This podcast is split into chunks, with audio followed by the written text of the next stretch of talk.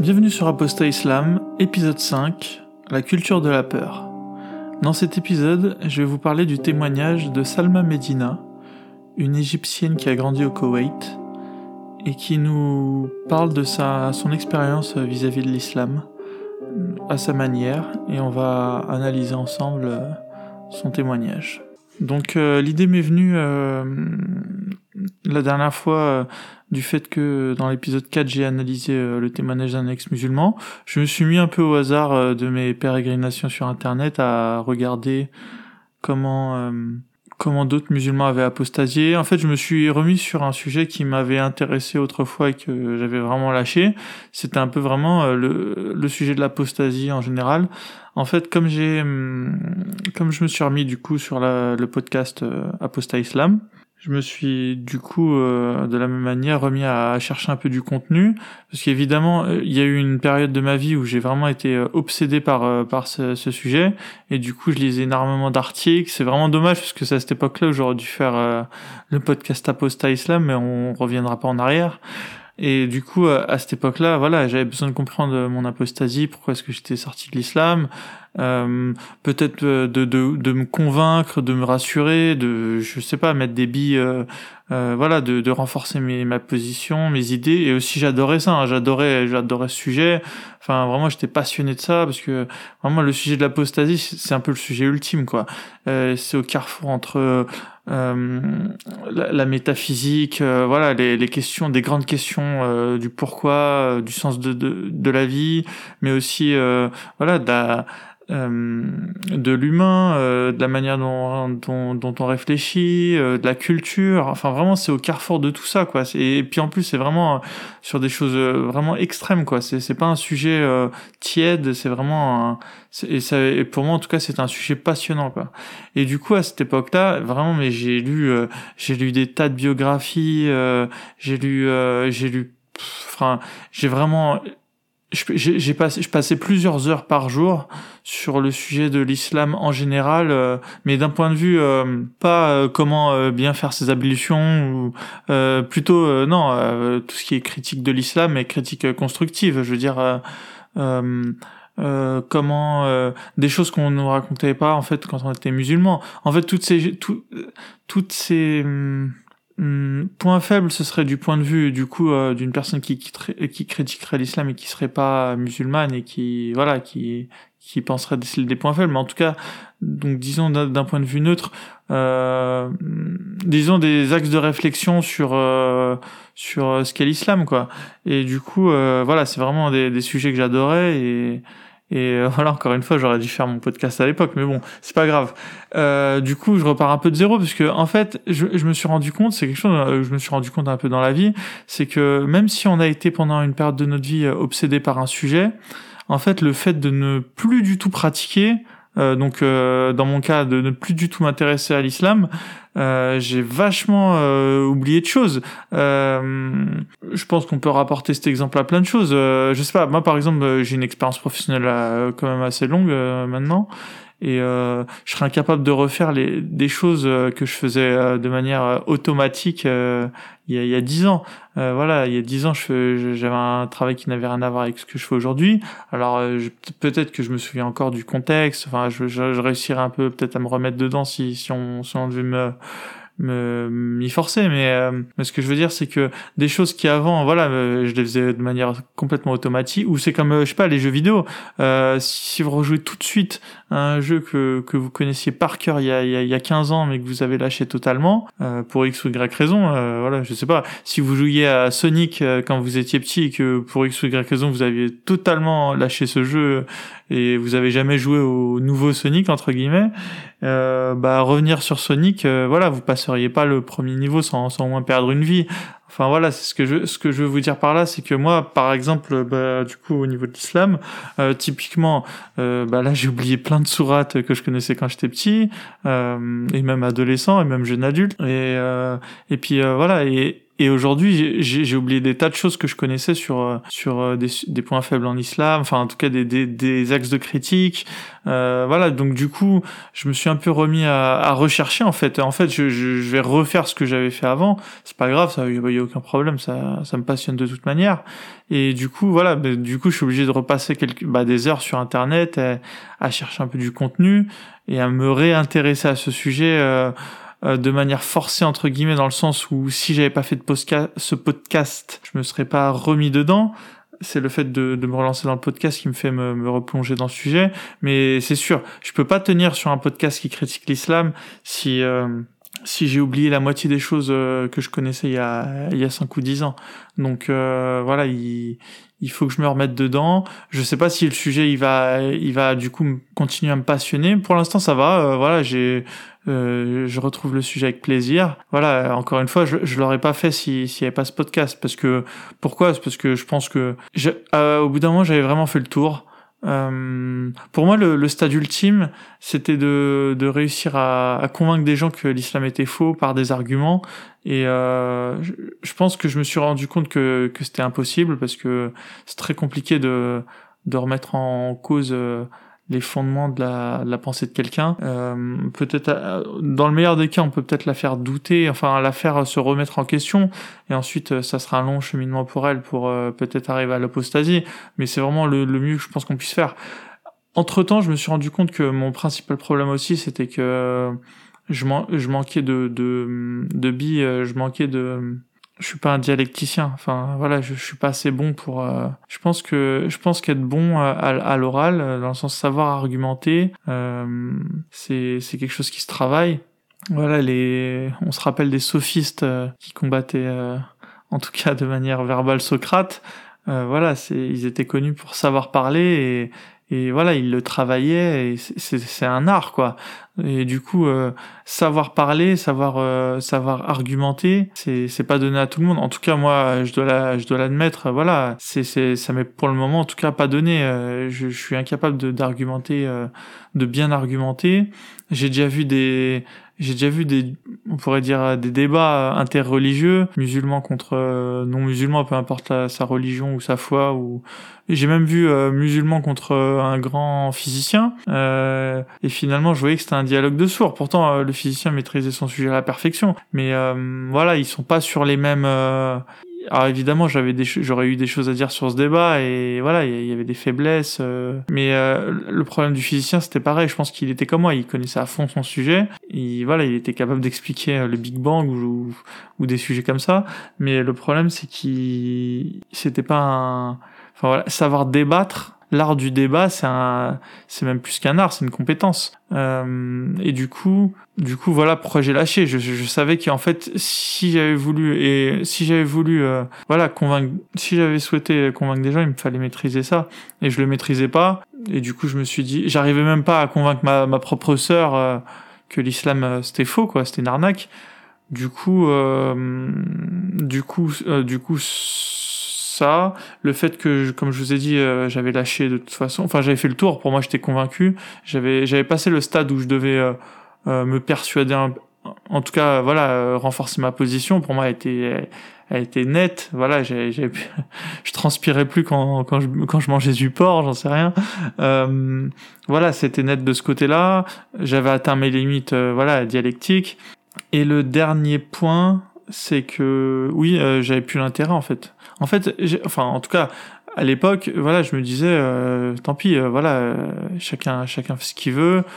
finalement, c'est peut-être pas si mal. Voilà, j'avais quand même atteint cette cette chose que que j'avais pas au départ. Au départ, j'étais un peu peut-être émotif et je me disais, non, il faut que je convainc les musulmans qui se sont trompés. voilà, moi aussi, je m'étais trompé. Il faut, faut que j'arrive à les convaincre. Et et après, en fait, et j'avais passé ce stade en fait. Et je m'étais dit non en fait euh, c'est pas ça en fait. En fait le but finalement euh, dans la vie, enfin déjà il y a, pas de but clairement défini. Voilà c'est pas comme si euh, on, se devait de faire quelque chose. Maintenant je pense, enfin ce qu'en tout cas je pensais que hum, voilà si quelqu'un était heureux, qui menait sa vie et voilà il avait des objectifs dans la vie. Euh, peu, on a, j'étais personne pour les juger. Voilà, si la personne son, son objectif dans la vie c'était d'aller au paradis, euh, voilà qui j'étais pour lui dire non non ton objectif dans la vie c'est de c'est de c'est de gagner beaucoup d'argent voilà je suis personne pour dire ça ou alors c'était euh, je sais pas ton objectif dans la vie c'est d'apprendre voilà moi, c'est ça moi je pense que ça c'est un de mes objectifs dans la vie c'est de, de comprendre d'apprendre Euh, et euh, voilà, c'est, c'est peut-être pas l'objectif de tout le monde. Il y a, il y a des gens, leur objectif. Moi, j'ai un pote à moi. Il, voilà, je, enfin, c'est l'analyse que je, je fais de lui en tout cas. J'ai l'impression que son objectif dans la vie, c'est de, de se la couler douce, quoi. Euh, voilà, il, il travaille, mais il faut pas que ce soit trop, trop dur. Il faut que ça gagne suffisamment d'argent. Et voilà, et quand il est quand il est chez lui tranquille, et voilà, il allume la console et, et franchement, ça lui va, il est content. Et voilà, et qui, qui je suis moi pour lui dire que qu'il se trompe et que c'est n'importe quoi. Il ferait mieux d'étudier ou Enfin voilà, donc euh, et c'était là où j'en étais venu. Je m'étais dit, en fait, moi qui je suis pour dire aux autres euh, que que leur euh, voilà, ils, ils, sont, ils se sont fait embarquer dans dans dans dans dans, dans l'islam et, et, que c'est que c'est faux et que voilà, il ferait mieux de lâcher ça. Non. En plus, j'ai commencé à me dire que finalement, c'était même pas forcément un cadeau de leur faire ça parce qu'en fait il y a des gens je suis sûr qui vont hyper mal vivre le fait d'être sortis de la, de la religion parce que ça, leur posait des barrières dans la vie. Euh, c'était super structurant en fait pour eux c'était rassurant. Et euh, c'est peut-être pas fait pour tout le monde euh, le vertige. En plus oui voilà moi aussi je commence à sentir le vertige de des questions euh, existentielles euh, que peuvent se poser un athée. C'est-à-dire quel sens donner à ma vie mais vraiment là dans le sens vraiment le plus absolu dans le sens où euh, y enfin l'univers ne vous donne pas de sens quoi. Donc il faut se créer un sens. Et ça c'est beaucoup plus compliqué que de se dire euh, voilà dès le départ bah non c'est déjà il suffit d'aller au paradis et pour ça il, faut, suffit de, respecter les commandements divins donc euh, Là, c'est beaucoup plus compliqué. On doit, on doit, on doit tout, euh, on doit tout refaire. Et donc voilà, je m'étais dit, c'était vraiment une multitude. Et après aussi d'instinct, d'instinct, je me disais, euh, euh franchement, euh, voilà, euh, vraiment, encore une fois, je me disais, moi, je suis personne pour aller apprendre aux gens comment vivre leur vie. Donc, donc tout ça mélangé a fait que que j'ai arrêté de m'intéresser à ce sujet. Et vraiment, je, suis passé à d'autres sujets euh, et euh, je suis passé à d'autres sujets. Quels sujets m'ont intéressé ensuite? Ça a été plutôt euh, de me cultiver, voilà, de manière générale. J'ai commencé à lire beaucoup beaucoup de livres. Avant, je lisais beaucoup. Bah du coup, euh, quand j'étais à l'école, forcément, je lisais parce qu'on était obligé. Et je passais beaucoup de temps dans les études, donc je peux pas vraiment m'en vouloir de me dire que j'ai pas lu assez à l'époque. Euh, alors que pourtant je lisais quand même pas mal, hein, plus que qu'une personne ordinaire. Enfin que voilà que l'élève moyen euh, qui lit juste vraiment que les livres scolaires. Donc déjà je lisais pas mal. Ensuite, euh, euh, ensuite quand oui voilà quand j'ai fini l'école et j'ai commencé à travailler, euh, je pense que ça a été la période la plus creuse euh, intellectuellement de ma vie. Déjà, j'étais avec une personne euh, qui me poussait pas forcément euh, plus que ça à, la, à, me cultiver. Voilà, je dis pas qu'elle était idiote ou quoi, hein, c'est juste que c'était vraiment le genre de personne à, regarder la télé et aller au cinéma, donc voilà. Et voilà, je, me sentais satisfait, j'étais musulman, tout allait bien. Donc je me, je me, je me poussais pas, je me poussais pas, voilà, je me challengeais pas plus que ça. Et voilà, moi je pense avoir déjà tout compris et que, enfin, franchement, c'était la, la, la la, la, période la plus bête de ma vie euh, du point de vue d'un point de vue culturel. Euh, pourtant, je faisais pas rien. Je me rappelle, c'était c'était une époque où euh, je me je m'étais passionné pour pour pas mal de choses au niveau un peu artistique. Enfin voilà, j'apprenais à maîtriser des logiciels de, création. J'avais créé un jeu vidéo. J'avais je m'intéressais à un logiciel qui s'appelait GIMP. Euh, c'était un concurrent de Photoshop qui, doit toujours, qui existe toujours, hein. mais euh, c'était gratuit, c'était l'avantage. Et du coup, je m'étais un peu passionné pour ça, ça m'avait bien occupé. Euh, mais voilà, en tout cas, c'était pas la lecture à, à l'époque euh, trop mon. Enfin, je lisais beaucoup de mangas. Est-ce que ça peut être considéré comme de la lecture? Euh, Voilà.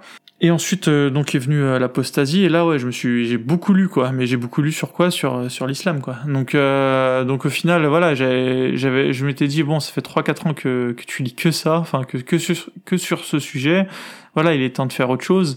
Et voilà, et là, depuis cinq ans, je me suis beaucoup euh, intéressé à lire le, le, maximum de choses, quoi. Des, voilà, j'ai, lu beaucoup, de, enfin, je, je dois lire un livre par semaine en, moyenne.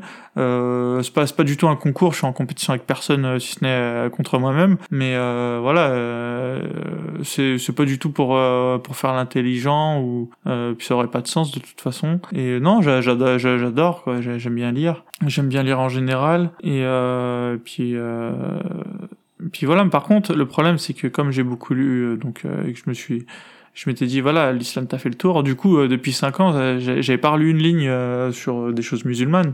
J'avais pas eu besoin. Et, et, donc là le podcast va me permettre de, de, de, repartir dedans quoi. En fait je crois depuis cinq ans je m'étais même désintéressé d'internet en général. J'ai eu ma dose. Après il y a les smartphones qui sont arrivés. Donc forcément Euh, là maintenant, elle est plus sur les réseaux sociaux, même si je suis pas du tout sur Facebook, euh, Twitter, euh, Instagram, pas du tout. Enfin, je dois y passer 10 minutes par jour, par par même par semaine, je veux dire. Enfin, vraiment, j'y passe absolument aucun temps.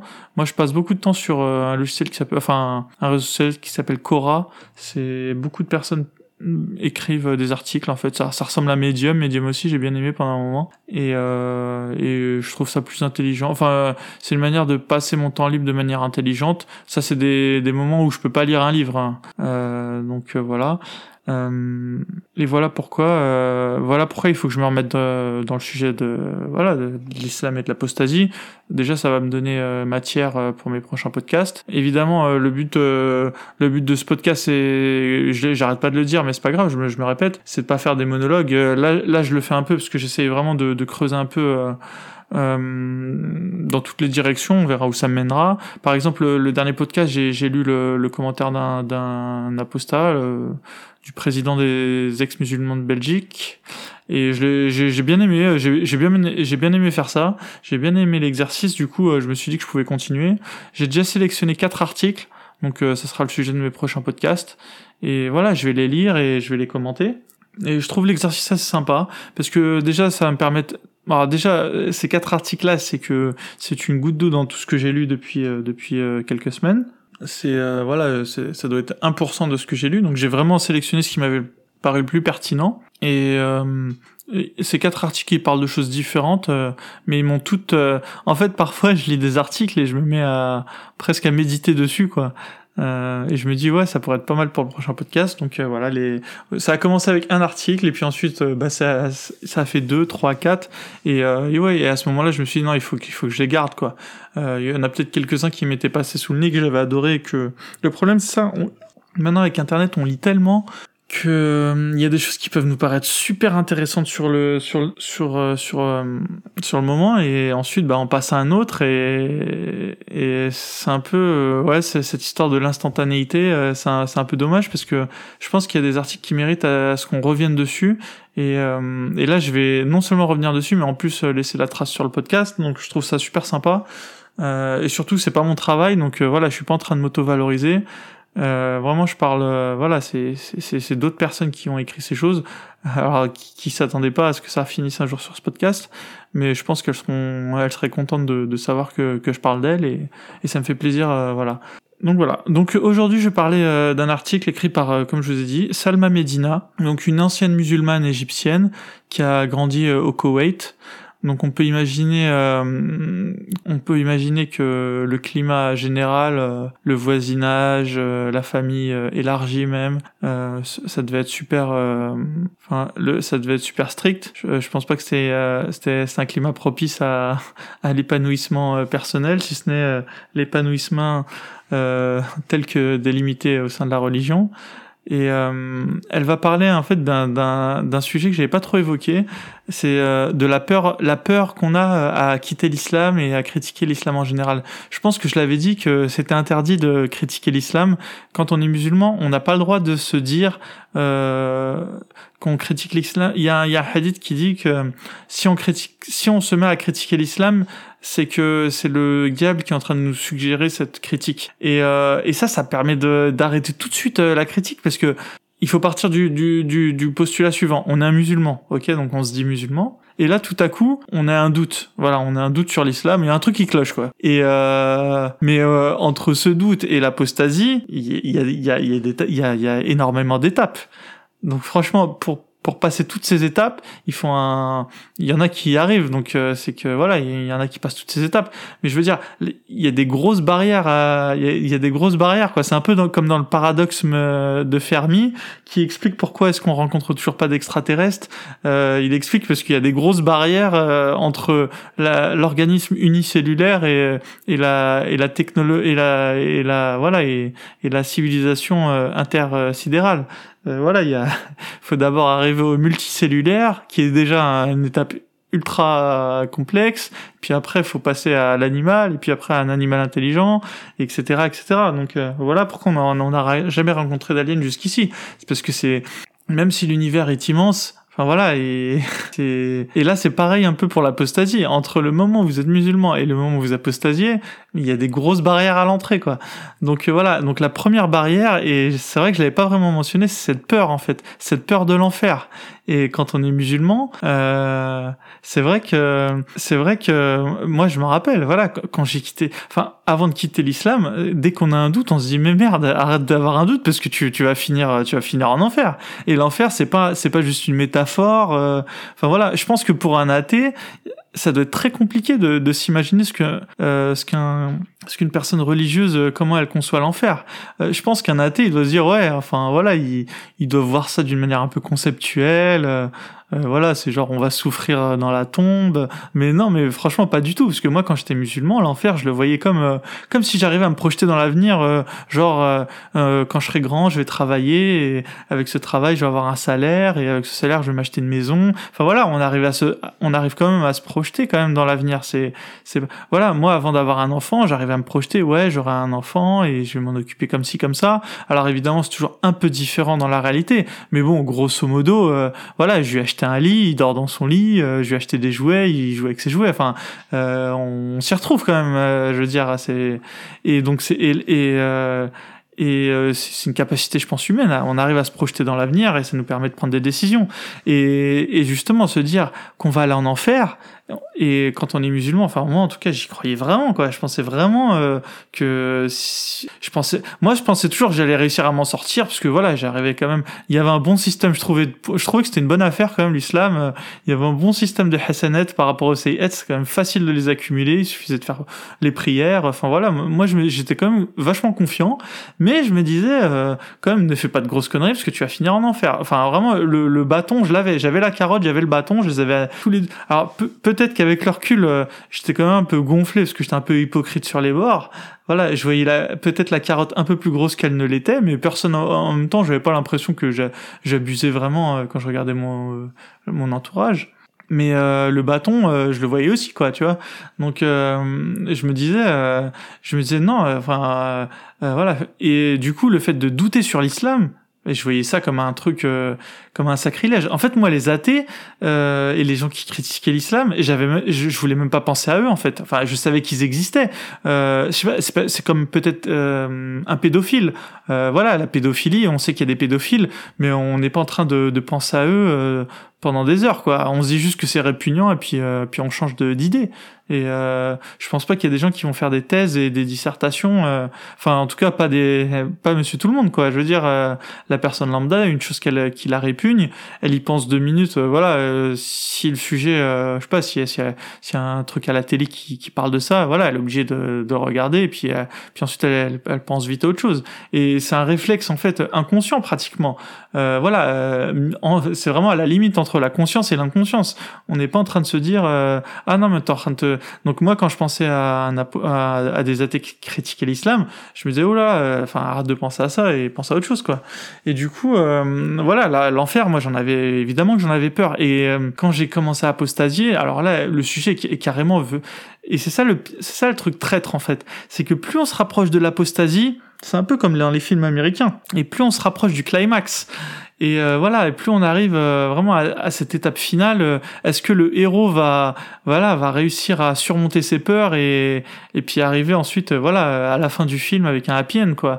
Et moi c'était exactement pareil, sauf que le héros il sait pas lui. Enfin nous on regarde le film, on se dit bien que, en plus parfois les films américains c'est un peu, c'est un peu, c'est un peu téléphoné. On sait très bien qu'il y aura un happy end à la fin. Donc c'est pour ça que d'ailleurs quand les films ils se finissent mal, ça nous laisse une mauvaise impression en bouche. Et et donc là c'était pareil. Moi, moi, j'étais comme le héros de mon propre film, on va dire. Et je me disais, euh, enfin, moi, j'étais vrai, je me disais, non, mais là, vraiment, tu fais une connerie, euh, tu fais la plus grosse connerie de toute ta vie, euh, et tu vas aller en enfer, quoi. Enfin, en fait, à la fin, en fait, ça devient du qui tout double, quoi. Il y avait un jeu sur TF1 quand j'étais petit, c'était le jeu des boîtes où la personne, elle pouvait choisir des boîtes et, et si elle avait eu suffisamment de bol, apparemment dans une des boîtes, il, y avait un million d'euros et puis dans l'autre boîte, il y avait genre zéro. Et, et, là, elle recevait un coup de fil d'une personne au téléphone qui lui faisait en général une négociation, quoi.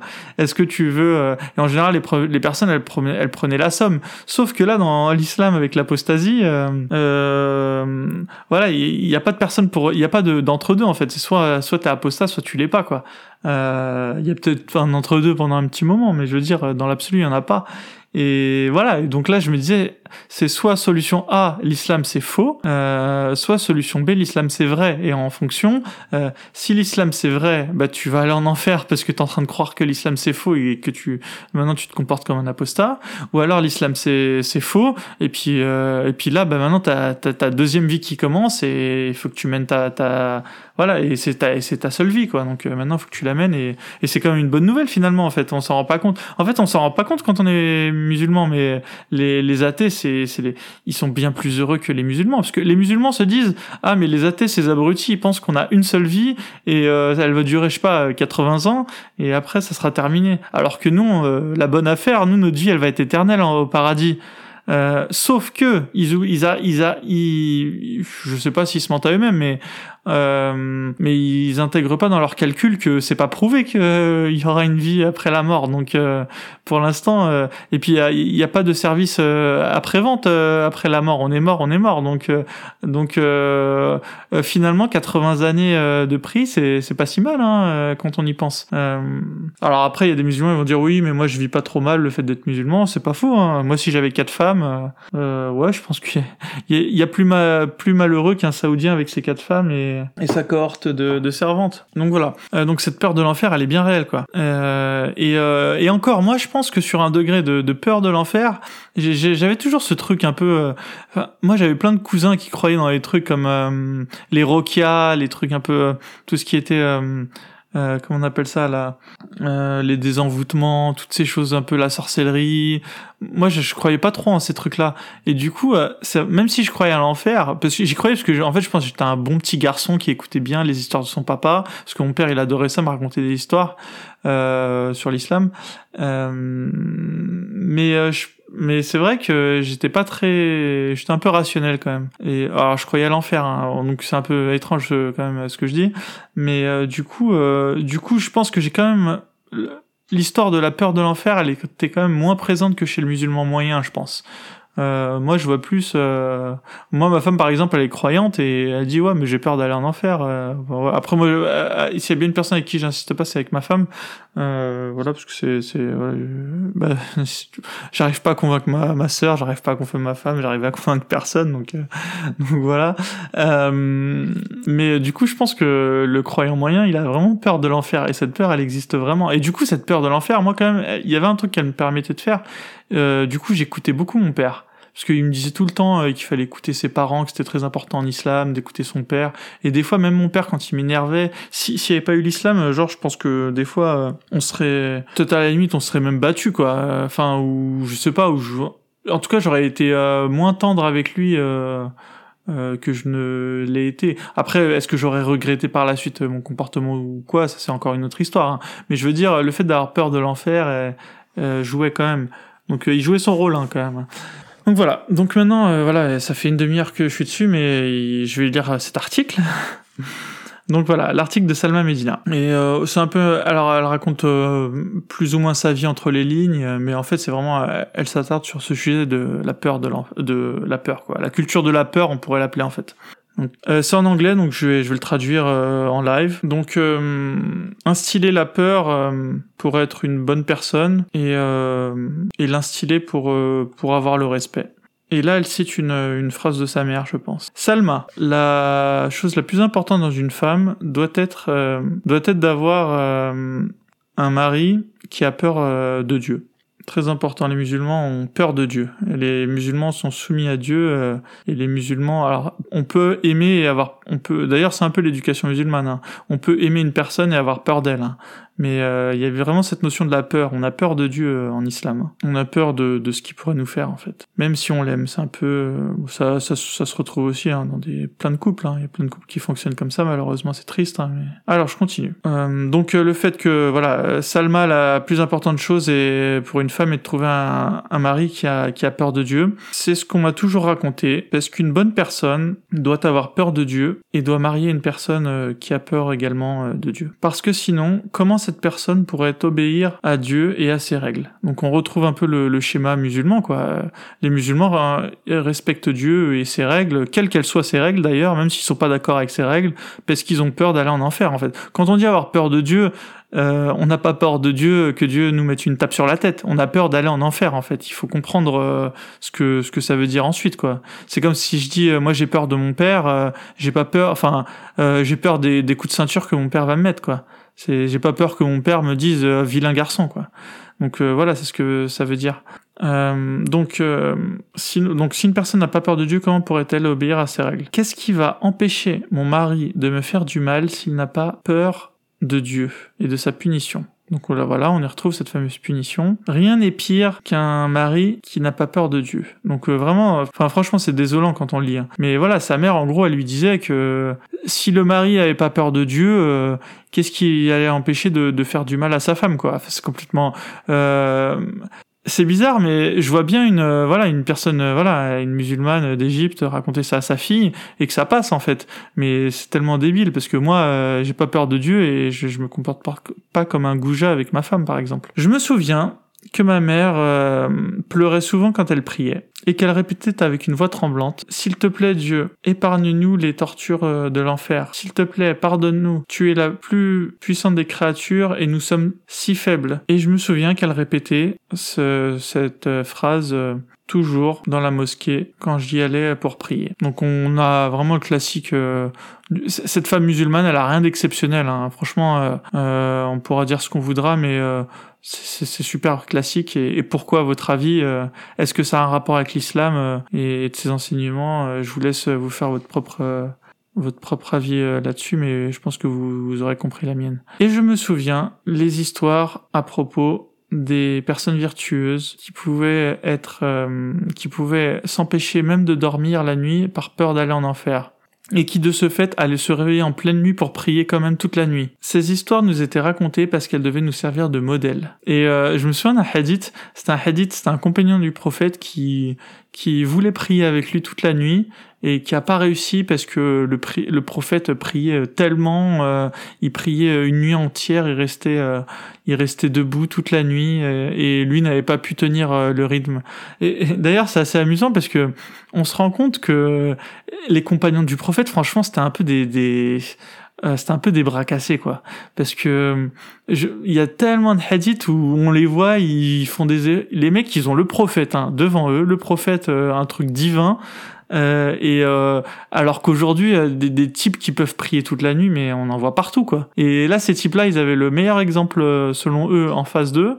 Ils étaient même pas capables de, de le faire, quoi. Et je me souviens de ce hadith, euh, voilà. Et ce hadith était censé montrer que, voilà, le prophète, lui, il priait toute la nuit et, et sans aucun problème, euh, porté sans doute par par ça, le souffle divin, quoi. Et, et on retrouve ça un peu, voilà. Et ça, oui, évidemment, ce hadith, il pas là pour décorer. C'était, ça donnait un peu un exemple, voilà un, bon musulman, ça doit savoir prier euh, le plus longtemps possible, quoi. Et on retrouve ça un peu dans le témoignage, quoi, de ces gens qui se réveillent en pleine nuit pour prier. Voilà, euh, et elles le font pas par euh, gaieté de cœur, elles le font parce qu'elles ont peur d'aller en enfer, tout simplement, quoi. Personne n'a envie de se lever en plein milieu de la nuit à 4 heures du matin pour aller prier. Enfin, les personnes l'avoueront jamais, mais mais voilà, c'est pas naturel de se réveiller en plein milieu de la nuit, quoi, et de couper son sommeil en deux comme ça. En fait, toutes ces choses-là euh, euh semblaient positives, mais pas juste positives. Euh, C'était le, le plus, la plus haute chose qu'une personne virtueuse pouvait pouvait pouvait atteindre. Donc euh, bah en fait elle m'a un peu spoilé euh, voilà et moi moi dans mon exemple c'était le prophète qui priait toute la nuit et en fait euh, voilà Salma elle aussi dans son éducation voilà les personnes qui priaient toute la nuit c'était vraiment les personnes les plus virtueuses quoi. je me souvenais pas de l'article mais c'est marrant on a, on a arrivé à la même conclusion elle et moi.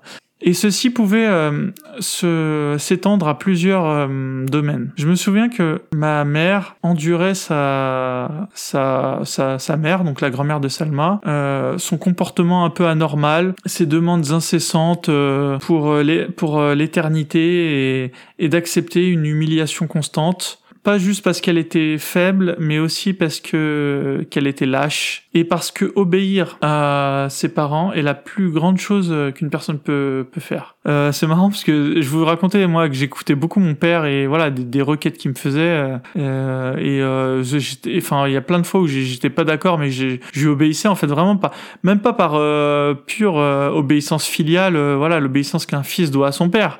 Il y a des fois où il, il me il me demandait de faire une fois enfin en fait j'ai même pas envie d'en parler il m'a il m'a fait faire des trucs euh, il m'a il m'a il m'a humilié des tas de fois et j'ai accepté l'humiliation. Déjà, je pense que j'étais lâche hein, sur les bords. Hein. Je vais pas me, je vais pas commencer, je vais pas, pas me chercher un milliard d'excuses. Mais, euh, mais aussi euh, le fait que j'avais peur de pas obéir à mon père et chose qui était un grand péché en islam. C'est un des plus grands péchés en islam de pas obéir à ses parents. Et, euh, et c'est ça, c'est la peur de l'enfer qui me faisait lui obéir. Et ben là, pareil, Salma, dans son témoignage, elle raconte que sa mère obéissait à sa propre mère euh, et à ses deux demandes euh, humiliantes, elle aussi, tiens d'ailleurs, et, euh, et qu'elle y obéissait. alors aussi parce qu'elle était lâche. Et j'ai l'impression que euh, à, à, croire que je me retrouve dans tous les témoignages, hein. mais pas juste parce que la mère était lâche, mais aussi parce qu'elle était parce qu'elle avait peur de Dieu, voilà, et parce que les parce que les les, les enfants doivent obéir à leurs parents en islam, mais pas cette simple euh, obéissance euh, qu'on doit à, son tuteur, euh, vraiment une obéissance qui va au-delà du raisonnable en fait. Le Coran vous raconte que vous devez humiliate yourself to your parents. Comment est-ce que je pourrais le traduire? Le Coran raconte qu'on doit, voilà, faire preuve d'une humilité totale envers ses parents. Voilà, vraiment se rabaisser quoi, par rapport à eux. Alors, elle dit que le Coran dit ça. Je, ne saurais pas vous dire à quel endroit, mais en tout cas, voilà, on va partir du principe que que ça y est. Tells you to never. Alors, euh, le Coran vous dit de de ne jamais répondre à à aucune de leurs objections ou de leurs actions et d'être le plus soumis euh, possible à eux. Et si vous ne le faites pas, vous êtes prêt pour euh, la punition divine, la punition divine, euh, because you committed a huge sin, parce que vous avez commis un très grand péché. Et encore une fois, ça redit ce que je, vous ai dit, c'est voilà, en islam, si vous obéissez pas à vos parents, c'est un, un, des plus gros péchés. C'est-à-dire que les seules fois où vous avez le droit de pas obéir en islam à vos parents, c'est quand vos parents vous demandent de faire euh, quelque chose qui est contraire euh, à l'islam. Mais c'est très c'est très euh, c'est très traître en fait. Parce que par exemple un père il peut vous il peut vous humilier publiquement ou même pas forcément public, il peut vous humilier, il peut avoir une, une voilà, ça peut être un pervers narcissique, mais c'est pas c'est pas, c'est pas clairement défini comme étant quelque chose contraire à l'islam, parce qu'en fait, il y a, des tas de, de, de, nuances, de choses qui sont un peu en zone grise en fait euh, dans l'islam. Euh, le, Coran et les hadiths euh, ne, parlent pas de toute la complexité des choses de la vie, et voilà, une personne et en plus, euh, même, euh, voilà, euh, l'éducation un peu arabe, c'est une éducation où le père a un peu tous les pouvoirs. De toute façon, on le retrouve ensuite en politique. la politique, c'est juste la, la, la, la transmission, enfin, c'est juste la, elle est à l'image de, de ce qui se passe dans les foyers des gens. Euh, voilà, c'est pas pour ça que l'Arabie Saoudite, euh, c'est pas un hasard si c'est un pays euh, ultra totalitaire, c'est parce que c'est comme ça que sont régis les foyers en leur sein. Le, père a tous les pouvoirs. Et, et puis voilà, la seule, voilà, évidemment vous avez pas le droit de manger du porc si votre père vous dit de manger du porc, par exemple. Mais voilà, c'est des choses qui vraiment clairement. Mais voilà, votre père qui vous dit 100 fois d'aller chercher quelque chose, et même si c'est totalement délirant, ben vous devez y aller 100 fois, et puis c'est tout. Euh, donc voilà. Je me souviens aussi que ma mère, ayant eu son troisième enfant euh, sans le vouloir, alors apparemment oui, sa mère a eu un, troisième enfant euh, non désiré uniquement parce que son mari euh, a vraiment voulu cet enfant. Et comment n'aurait-elle pu pas obéir à son mari? Parce que si elle lui aurait désobéi, elle aurait commis un, crime énorme, un péché énorme. Elle aurait été euh, cursed, elle aurait été... Euh, comment on traduit cursed? Elle aurait été maudite si jamais elle avait voulu, euh, oh là, attendez. The man that she will be cursed if she turned down when she, he demands sex. L'homme, euh, ah oui. Comment aurait-elle pu désobéir à son mari? Euh, Si elle l'avait fait, elle aurait commis un crime énorme, enfin un péché énorme. Euh, voilà, l'homme, l'homme qui aurait pu la la la la comment on dit cursed l'homme qui aurait pu la je, je, je, vous ai dit le mot tout à l'heure l'homme qui aurait pu la la maudire voilà si elle avait refusé d'avoir du du sexe avec lui donc en gros elle, raconte que sa mère a eu un troisième enfant uniquement parce que le mari voilà cet homme enfin voilà elle a eu un troisième enfant parce que le mari le, voulait, il l'a, il l'a, il l'a forcé, il l'a pas, il l'a pas violé quoi. Mais euh, je veux dire, il a, il a imposé sa, sa vision du, des choses. Le, le mari a voulu un troisième enfant, la femme ne le voulait pas. Je sais pas pourquoi, hein, peut-être que, euh, peu importe la raison. Et euh, voilà, le mari l'a forcé et puis, et puis elle dit ok. En fait, en islam, la femme, elle est totalement soumise à son mari. Le, le mari est au-dessus de la femme. Il y a une hiérarchie en fait dans, dans une famille musulmane. tout le monde n'est pas égaux. alors peut-être que dans des familles euh, dans des pays de l'Ouest, on peut, on pourrait dire que les enfants sont inférieurs aux parents. Voilà, ce serait pas encore euh, un, ce serait pas encore euh, une quelque chose de, de, de choquant de le dire. Par contre, euh, par contre, euh, si un truc qui serait choquant de dire, c'est que la femme soit inférieure à l'homme dans un pays de l'Ouest. alors oui, on pourrait dire que ça fait un peu réactionnaire, peut-être à la limite dans le dans le cas le moins. mais voilà, on, clairement, c'est en, en, Europe et dans les pays de l'Ouest, avoir euh, voilà, la, femme est l'égale de, son mari, alors que en terre d'islam, voilà, dans des pays où, euh, euh, il faut rappeler que les pays voilà musulmans, dits musulmans en tout cas, l'islam fait loin. Hein. Je veux dire, vous pouvez pas devenir, je sais pas, pouvez pas devenir citoyen d'un pays si vous n'avez pas si vous n'avez pas été converti à la religion musulmane. Hein. Je veux dire, ça, on est on n'est pas du tout dans, comme en Europe. Et du coup, euh, du coup, ce que je voulais dire, c'est que dans les pays musulmans, euh, le mari, le, c'est le mari qui décide quoi. C'est si le mari a décidé que ça allait être comme ça, ce sera pas autrement. Et en plus, vous n'avez pas le droit de quitter votre mari, je vous le rappelle, si vous êtes une musulmane. Hein. et de toute façon, même dans ces pays-là, vous n'avez pas le droit tout court parce que vous êtes considéré comme musulmane de facto, sinon vous êtes une apostate avec tout ce qui s'ensuit. Et, et, du coup, vous n'avez euh, pas le droit de demander le divorce. C'est le seul qui peut demander le divorce, c'est le mari. Donc vous êtes obligé de lui obéir. Donc s'il demande un troisième enfant, eh ben vous faites ce troisième enfant. Euh, on n'est pas du tout dans des euh, paradigmes euh, occidentaux quoi. On est après on peut toujours dire que oui au sein des foyers, euh, moi je connais telle voisine, moi je connais la voisine du dessus, celle qui qui porte le pantalon à la maison. Oui non mais ça c'est un cas, euh, c'est l'exception, mais qui confirme pas du tout la règle. Donc euh, euh, voilà, la, la, généralité. Après voilà, évidemment qu'il y a des cas individuels, mais je veux dire, en tout cas, la règle général, c'est que la femme obéit à son mari. Et c'est ce qui s'est passé dans le témoignage de Salma. Son père a imposé le troisième enfant. Alors la mère ensuite, euh, en fait, en fait, ce qui, ce qui est quand même bien entre guillemets, c'est que les, les, les, femmes dans ces pays-là sont tellement euh, imprégnées d'islam qu'elles se rendent pas compte que c'est c'est horrible de d'imposer une chose pareille à une personne. Mais euh, mais voilà, elles apprennent à vivre avec. En fait, elles ont même plus les mêmes notions, des notions occidentales de de qu'est-ce qui est euh, traumatisant ou pas. Je pense que je pense que la mère, elle a été même peut-être sur le coup euh, dérangée entre guillemets euh, parce qu'elle a pas du tout euh, voilà, elle a pas elle a pas les curseurs au même endroit. Elle a été tellement conditionnée depuis toute petite. Voilà, Salma, elle, elle, elle est sortie de l'islam, elle arrive à avoir un critique sur ce qui s'est passé, et euh, c'est ce qu'elle dit. Après, oui, voilà, elle dit que euh, son, elle ajoute la petite phrase un peu provoque en disant que le mari peut maudire sa femme si si, si celle-ci veut pas avoir de sexe avec elle. Et c'est vrai, il y a des hadiths en islam qui disent que voilà, la femme c'est le champ de labour de l'homme et que le mari peut la labourer s'il en a envie, et que si elle refuse de le faire, des anges vont la maudire jusqu'au matin. Après, on peut dire ce qu'on veut, on peut analyser comme on veut ce hadith, euh, mais il est là. Il est là ce hadith. Après, on l'interprète euh, de la manière light ou pas light, de la manière qu'on veut, on prend l'angle qu'on veut, mais il est là quand même. On, a bien compris la.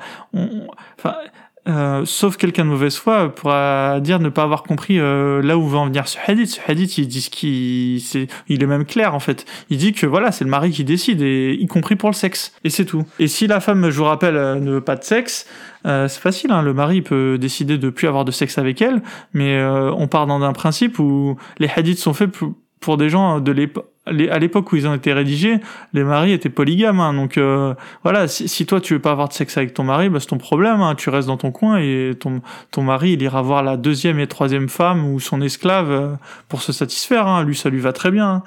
Donc euh, voilà, on est dans des rapports euh, de force qui sont pas du tout ceux de, des pays de l'Ouest. Hein. Donc voilà, ça c'était euh, donc cette petite partie. Je continue. Beaucoup de peur à chaque à chaque à chaque recoin, mais pas juste concernant Dieu. Un père doit avoir ses enfants qui ont peur de lui, peur de sa punition, parce qu'ils doivent le respecter Sinon, comment vont-ils euh, apprendre eux-mêmes? C'est pour ça que notre père euh, nous faisait sans arrêt, euh, nous menaçait sans arrêt avec sa ceinture. Ma mère tenait ses, ses claquettes. Ah ma mère avait toujours une, une, une tongue dans la main si, si, elle me voyait en train de ne pas me concentrer sur mes études. Voilà, avoir peur d'être battu, c'était ce que je ressentais. voilà, ce que je ressentais. Je me souviens même qu'un un jour, un professeur euh, s'est fait dire par ma mère punissez mon enfant euh, si vous voulez, frappez-la. Euh, faites ce que vous voulez, qui pourra la discipliner. Et c'est marrant parce que cette phrase, elle revient. Moi, j'ai grandi dans le 93, hein, et je me rappelle que je me rappelle je, me rappelle avoir déjà entendu cette phrase euh, des, des vieux euh, des vieux darons euh, blédards dire au professeur vous avez le droit de frapper mon fils hein, s'il est pas sage hein. et ça, ça bon là, là vraiment je prends du cas je prends les cas de ma vie hein, mais je veux dire Ouais, ça. Après, est-ce que on... après voilà, oui, après là, on est sur un sujet euh, de l'apostasie en islam. Est-ce que c'est c'est de l'islam tout ça? C'est la culture? C'est des traditions un peu euh, de pays méditerranéens? Euh, On est à la limite, hein, mais finalement la religion, enfin tout ça, c'est tellement. Finalement, c'est un peu de la faute quand même de l'islam. L'islam, c'est tellement imprégné dans dans toutes ces cultures que culture, tradition et religion, maintenant, ça veut plus. Enfin, c'est tout tout est pareil, quoi. Tout est lié. Euh, je veux dire, si l'islam était contre frapper ses enfants, euh, euh, croyez-moi que les, les, pères auraient arrêté de le faire. Je veux dire, au Maghreb, avant, les gens ils buvaient de l'alcool et, et, puis maintenant ils en boivent plus. Alors, il y a toujours deux trois qui, qui le font en cachette dans les boîtes, mais je veux dire, euh, il y a plus de bistrot, euh, il y a pas de bistrot quoi. Donc euh, voilà, et voilà, et l'islam est passé par là évidemment. Donc si l'islam était contre la, punition physique et corporelle contre les enfants, croyez-moi qu'il y en aurait déjà plus depuis belle lurette. Et vous savez quoi? Toute cette fe toute cette peur me semblait parfaitement normale parce que des tas de choses sont faites, des tas de choses sont faites par rapport à la peur et, euh, et, moins de choses peuvent être faites par rapport à l'amour. Et c'est vrai en fait, des fois quand on flippe, euh, ben on le fait et on s'exécute quoi. La plupart des gens autour de moi ne voyaient rien euh, de bizarre à cette situation parce que pour eux c'était euh, la manière dont devaient être les choses et c'est comme ça qu'elle déterminait une bonne personne d'une mauvaise personne et voilà et c'est comme ça qu'elle qu'elle voyait que la discipline devait être faite et euh, voilà ce qui est, ce qui... et ensuite, comme, comme j'ai dit, c'est ce qui se rapporte ensuite à la politique. On peut pas, faut pas s'étonner que des pays comme euh, que les pays islamiques, euh, voilà, soient, soient, soient, la plupart des régimes autoritaires. Il n'y a pas de hasard. Enfin, je veux dire, c'est les, les, les c'est toujours des, pour de multiples raisons. Mais euh, malheureusement, quand, quand tout autour, autour de vous mais vraiment, quand je dis autour de vous, euh, de la personne riche à la personne pauvre, hein, euh, quel que soit le milieu social, euh, socio-professionnel. Quand autour de vous, tout le monde fait régner ce, ce règne de la, de la violence physique, mentale, voilà, pour... Alors évidemment, la personne qui, qui connaîtra jamais la violence, c'est la personne qui, qui se tient à carreau, ça on a bien compris. Euh, et du coup, quand, ça, ça règne partout autour de vous, ce, cette discipline par la par la peur, il faut pas s'étonner qu'ensuite euh, les régimes, euh, on, a les on a les politiciens qu'on mérite, hein, comme on dit. Lorsque j'ai été pour la première fois diagnostiqué avec une borderline personality disorder, une personnalité un peu borderline, avec voilà des cette cette peur euh, de l'abandon et de la et une terreur un peu comme des terreurs nocturnes, je me suis demandé à moi-même mais pourquoi? Et j'arrivais pas vraiment à me rappeler euh, de ce qui aurait pu me traumatiser pendant mon, mon enfance. Et euh, je me suis mis à vraiment à chercher un peu plus profond. Et la plus grosse cause qui aurait pu contribuer en fait à cette euh, à cette à ce problème, c'est en fait le fait que j'ai été exposé pendant des longues périodes à, à la peur. Et c'est là que j'ai compris il n'y a jamais eu, il n'y a jamais eu un moment dans ma jeunesse où j'ai pas eu peur. Que ce soit par rapport à mes parents et leurs punitions, que des, histoires qu'il racontait, de, des cris de mes professeurs, c'était toujours là toujours euh, présent dans notre vie euh, quotidienne et dans notre culture, sans même que je m'en rende compte en fait. Et euh, c'est ce qui, qui a produit ensuite, voilà, mon agressivité à l'âge adulte. Et c'est triste, mais, mais, mais moi aussi en fait, je m'en suis rendu compte. Moi, quand j'étais enfant, je me rendais pas compte que mon père, quand j'étais petit en fait, je me rendais pas compte qu'il déjà, enfin, il était violent. Je, je c'était un fait en fait, je, je le savais, mais je, je me disais pas que c'était quelque chose de, de bizarre, d'anormal, de mal. Euh, je me disais que c'était un état de fait. En fait, pour moi, euh, entre guillemets, euh, la maman elle est gentille et le papa, le papa c'est celui qui fait régner l'ordre par la force. Et euh, enfin, moi, mon schéma mental, il était, il était comme ça en fait. Je pensais que c'était ça la normalité, on va dire. évidemment que je voyais bien qu'il y avait d'autres, euh, chez d'autres euh, personnes, le papa était gentil, mais je me disais que c'était eux qui étaient bizarres. Pas dans le sens où j'aurais pas aimé que mon père le soit. Euh, j'aurais bien aimé que mon père soit gentil, mais je me disais, eux, ils ont entre guillemets, ils ont de la chance. Je me disais que c'était des chanceux en fait. Et moi, je me disais, j'étais genre la normalité. Moi, je me disais que les gens malchanceux, c'était genre les gens qui se faisaient vraiment frapper pour un oui ou pour un non. Moi, entre guillemets, je me disais que j'avais toujours une raison. Euh, en fait, avec le recul, mon père, il me frappait, enfin, c'était totalement disproportionné en vérité. Mais euh, quand je dis disproportionné, il y avait toujours un point de départ, entre guillemets. Et moi, j'avais toujours cet exemple des, films où, où le père un peu ivre, il rentre à la maison, il frappe ses enfants pour rien, en fait. Et je me disais, c'était ça les gens malchanceux, en fait. Et moi, je me disais, ah bah non, moi, mon père, euh, quand il me frappe, c'est quand même, j'ai fait une bêtise. Mais moi, les bêtises pour lesquelles mon père, il me frappait, ça pouvait être n'importe quoi. Je pouvais, genre, je sais pas, j'avais fait un peu trop de bruit, et bim, mais je me prends une correction, quoi. Et, euh, mais je me disais, ah, mais ouais, mais c'est bon, t'as fait du bruit quand même. Et du coup, moi, j'avais aucun traumatisme, en fait. J'avais peur de mon père parce que j'avais pas envie de me faire frapper, mais j'avais aucun, j'étais pas traumatisé. Et c'est maintenant, avec le recul, quand j'y repense, euh, maintenant que j'ai un enfant, euh, moi, je me, je me dis pas que je vais frapper mon enfant, quoi. Et, euh, et enfin bref. Et quand, quand je ressasse tout ça, et oui, je, je maintenant, je, je, je me souviens que j'étais tout le temps euh, apeuré, moi aussi, comme Salma, en fait. Salma, elle raconte qu'en fait, elle a eu des problèmes euh, psychiques, en fait, à son âge adulte, et que, et que sur le coup, elle se disait, mais pourquoi est-ce que j'ai ça, en fait? Elle, elle, elle, se disait, euh, j'ai qu'est-ce qui cause euh, mes problèmes psychiques? Et elle cherchait pas du tout une, euh, une cause dans son enfance. Et c'est en y repensant en fait et en ayant une nouvelle vue sur euh, la vie en fait qu'elle a compris qu'en fait c'est c'est son enfance et voilà et, et, ce à quoi elle a été exposée qui, qui a créé ces, ces troubles chez elle. Et c'est un gros problème en fait. Et et voilà et, et cette peur généralisée pour moi elle prend elle prend dans un premier temps il y a une grosse responsabilité de l'islam là-dedans euh, c'est pas l'islam qui dit frappez vos enfants, c'est pas du tout là où je veux en venir. Ce que je dis, et je, je vais le dire clairement, euh, la peur d'aller en enfer, elle est ultra présente dans le Coran, et ça c'est ça c'est pour moi c'est 50% de la raison pour laquelle les gens ne quittent pas l'islam. Si les gens ne quittent pas l'islam, c'est qu'ils ont peur d'aller en enfer.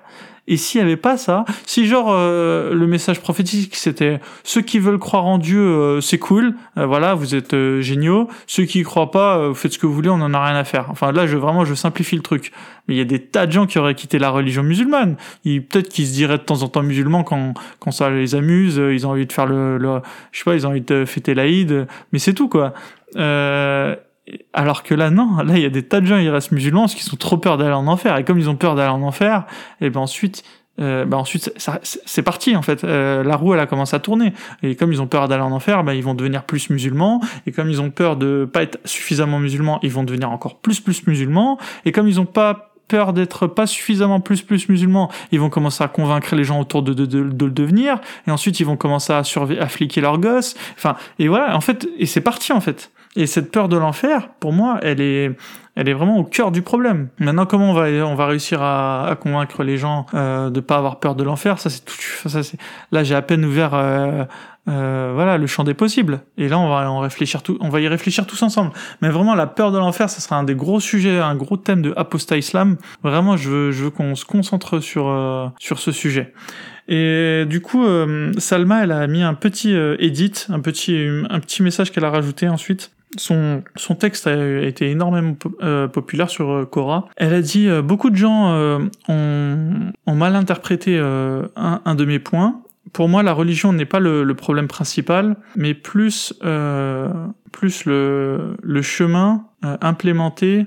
ouais, voilà. pour moi, la religion n'est pas le point principal, mais plus un, plus le un début de problème, quoi. C'est comme je vous dis, voilà, le problème c'est pas islam égale euh, genre, genre si tu t'es pris une euh, si tu t'es pris une correction une rousse par ton ton père c'est c'est pas c'est pas de la faute du, du Coran. Euh, c'est c'est pas du tout là où je veux en venir. C'est pas c'est il faut faut pas simplifier la chose comme ça. C'est c'est voilà c'est de fil en aiguille en fait. C'est c'est c'est ce, tout ce tout ce système basé sur la peur voilà la crainte.